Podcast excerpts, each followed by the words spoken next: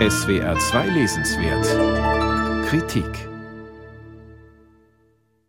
Wirbelstürme gelten als gefährlich an den Rändern und vergleichsweise friedlich im Kern. Daher kann genau dort im Auge des Orkans die Rettung liegen. Darauf setzt ein Pole jüdischer Herkunft im Zweiten Weltkrieg. Er ist Anfang 20 und begibt sich freiwillig ins Dritte Reich. Zuvor hat er sich falsche Papiere besorgt. Sie lauten auf Philippe Vincel, einen angeblichen Franzosen, der in Warschau aufgewachsen sein soll. An einem Tag des Jahres 1942 erreicht Philipp den Bahnhof Mainz-Gustavsburg in einem Zug voller Zwangsarbeiter aus dem Osten, gleichwohl privilegiert durch seine französischen Papiere. Die Rechnung geht auf. Vermittelt über das Arbeitsamt findet Philipp eine Stellung als Kellner im luxuriösen Parkhotel von Frankfurt am Main. Dort lässt es sich leben. Die international zusammengewürfelte Bedienungsmannschaft gibt ihm Halt und die Gäste, wohlhabende Deutsche, Wirtschaftsführer und Parteibonzen, bieten mittels kleiner Betrügereien einen sicheren Zuverdienst. Sogar einige seiner deutschen Bekannten beneiden Philipp um diese Existenz. Es geht ums Überleben, aber es geht zugleich um viel mehr. Während die Deutschen im besetzten Polen seine jüdische Familie mit dem Tod bedrohen, will Philipp die deutsche Kriegsmaschinerie sabotieren, der Ausbeutung der Opfer etwas entgegensetzen, wo immer ihm das gelingt. Dazu gehören kleine Rituale wie das allmorgendliche Spucken in den Frühstückskaffee des Hoteldirektors, der das verhasste Parteiabzeichen der NSDAP am Revers trägt. Freude und Hoffnung flammen bei Philipp auf, wenn sich die Nachricht herumspricht, dass alliierte Bomber gerade wieder eine deutsche Stadt, möglichst nicht zu nah an Frankfurt, in Schutt und Asche gelegt haben. Der Roman Philipp aus der Feder des 1920 in Warschau geborenen polnischen Autors Leopold Tirmand ist keine Kampfschrift gegen Deutschland unter dem NS-Regime.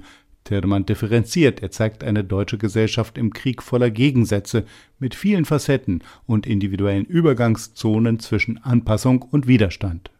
Den jungen Ich-Erzähler Philipp treibt dabei der Lebenshunger. Er beobachtet den für ihn neuen, fremden, oft feindlichen Alltag nicht ohne Leidenschaft. Er will teilnehmen. Er zieht durch die Kneipen oder damals angesagten Automatenrestaurants der Frankfurter Innenstadt, erholt sich in Moslers Badeanstalt am Mainufer oder fährt zum Picknick in den Taunus. Man bewegt sich in einer Schar von Gleichaltrigen, meist, ob nun deutsch oder nicht, Außenseitern. Gemeinsam nehmen sie die Weltlage auseinander und amüsieren sich so gut es geht. Philipp stürzt sich in Affären und verliebt sich schließlich Hals über Kopf in Hella, die regimekritische Tochter eines hohen Wehrmachtsoffiziers. Mit Hella plant er bereits seine Zukunft, doch die entscheidet sich am Ende doch nochmal anders. Da holen Philipp seine Selbstzweifel ein, die plagen ihn während seines deutschen Abenteuers häufig. Von einigen literarischen Freiheiten abgesehen ist die Geschichte von Philipp Vancel die erlebte Geschichte ihres Autors Leopold Tirmand. Der polnische Jude Tirman kehrte nach Kriegsende in seine Heimatstadt Warschau zurück. Er wurde Journalist und Autor. Bald geriet er mit der kommunistischen Obrigkeit aneinander, durfte vieles nicht veröffentlichen und ging deshalb 1965 ins Exil. 1985 starb er in den USA. Sein Roman Philipp konnte allerdings 1961 in Polen erscheinen und hatte Erfolg. Kein Wunder.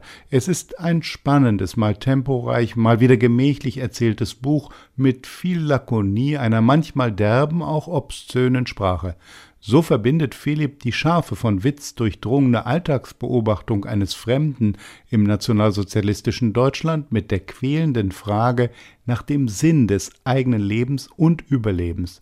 Der Übersetzer Peter Oliver Löw hat das Ganze eindrucksvoll ins Deutsche gebracht. Bedauern kann man nur, dass dieser polnische Deutschlandroman sein Publikum hierzulande erst mit sechs Jahrzehnten Verspätung erreicht hat, aber zu spät ist es nie.